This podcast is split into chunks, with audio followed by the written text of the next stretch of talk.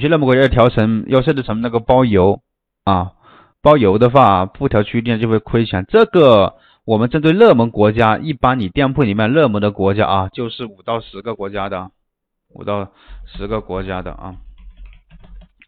一般这些这么几个国家，你自己平均一下运费就可以了，你就可以知道它一一般也相差不了多少钱啊。如果是差距太大的，你就可以单独针对这个国家呢做一个区域调价就可以了。报大促活动要几个国家去包邮啊？几个国家它的运费是不一样的，都含运费吗？你报大促的时候，你还想着呃我要呃不亏，就是说不亏本，或者说。呃，我还是不变。你做大促，你肯定要损失一些什么的。你把这个费用当做什么呢？你的推广费用。你不要想着还我又要不亏钱，又要赚很多钱，还要做一个非常有效的活动，这种是很难的。既然要做大促了，平台也是希望呢，在你你知道当时马云出来讲以前嘛，对吧？他的一些演讲视频，他说啊，双十一是一年一度商家回馈或者感恩消费者的一天的这么一个日子，对吧？相当于是这个意思。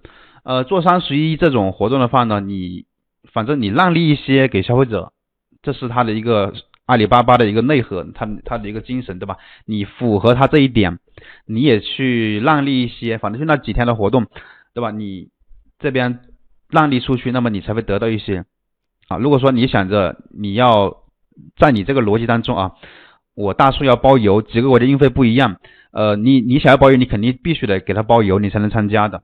对吧？你可以去修改那个运费，去让他包邮，就是亏一点钱而已，就亏这个几块钱运运费。因为有些国家来你买来你店铺买东西的国家，基本上我刚刚也那个人的问题我也回答，就是五到十个国家是你的热门国家，然后那些两其他的其余的啊，其他的那些两百多个国家啊，你不用去考虑他们，不要去考虑这些国家的。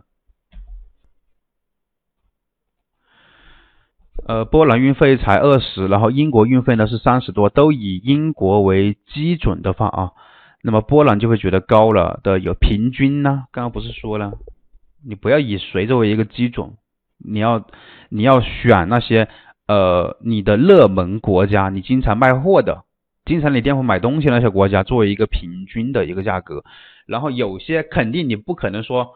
呃，各个国家都很都很公平，对吧？收的一些运费都很公平。然后你设置运费模板呢，啊，运费模板呢，就是说，呃，你不要有刚刚你说那话那种想法，说想要一定要设置的非常的精准。像昨天我讲课啊，昨天讲课我就说了，运费模板呢，你永远都计算不精准啊，永远算不准确，懂了没有？为什么算不准确呢？因为今天你把它算准确了。我的具体意思是，今天你可以把它算的非常非常非常的准确啊，非常的一个准确，但是明天它就不准确了，懂了没有？因为明天呢，它有很多的不确定因素，包括明天的汇率，美元对人民币的一个汇率的一个波动，包括明天呢，对吧？还有什么？还有你这个产品的一个运费，包括你产品的一个进货价，就拿货价的一个波动啊。好，还有包括呢。你包装的重量都不同，你不可能每次打包一个商品，它的重量一模一样，总会相差那么几克。你不要奢求把运费算得很精准，我们只做平均。你你想要把运费算精准的话，OK，你这相当于是无解的，没有任何解决办法啊。你只能说你单纯计算运费能计算的很准确，但是运费之外的东西呢？那上面这些这么多的不稳定因素，你是无法算准确的。这是设置运费模板的前提条件，你一定要搞清楚的。